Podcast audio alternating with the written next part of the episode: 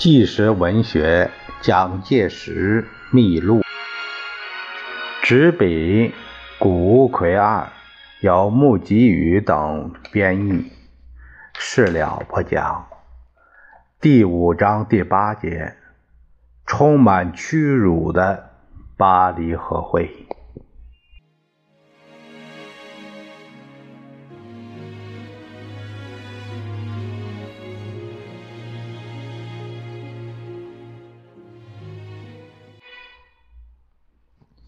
一九一九年的新年在停战中来临，虽然是当永泰战役的严重失败之后，但陈炯明表示，非官吾兄，就是蒋介石，非官吾兄处置不当，恳主继续留任，乃仍以第二支队司令官的身份留在漳州总司令部。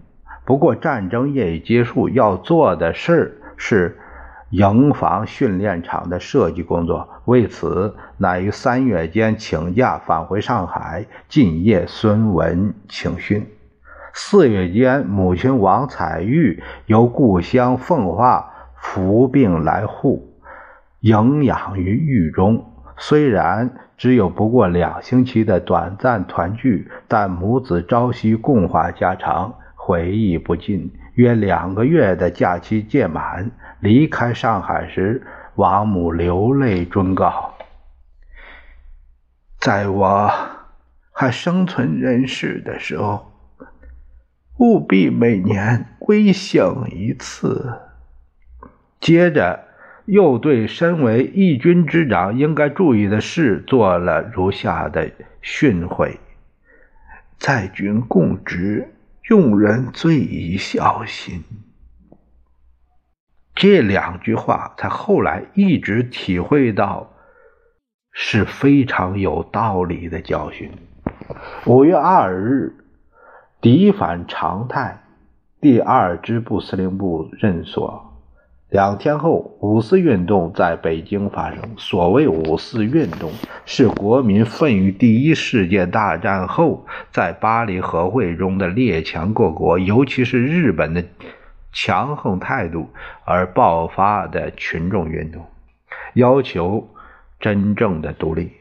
巴黎和会在这一年一月十八日开幕，有三十二个国家的代表参加。中国派遣南北双方统一代表团的总数五十二人参加这个会议，全权代表以外交总长陆征祥为首，以及驻美公使顾维钧、继王正廷、施肇基、魏桓祖五人，除。陆征祥为过去的日本交涉二十一条卖国外交当事人之外，其余的都是新进的外交官，持有尊重民意、保护国权的明确见识。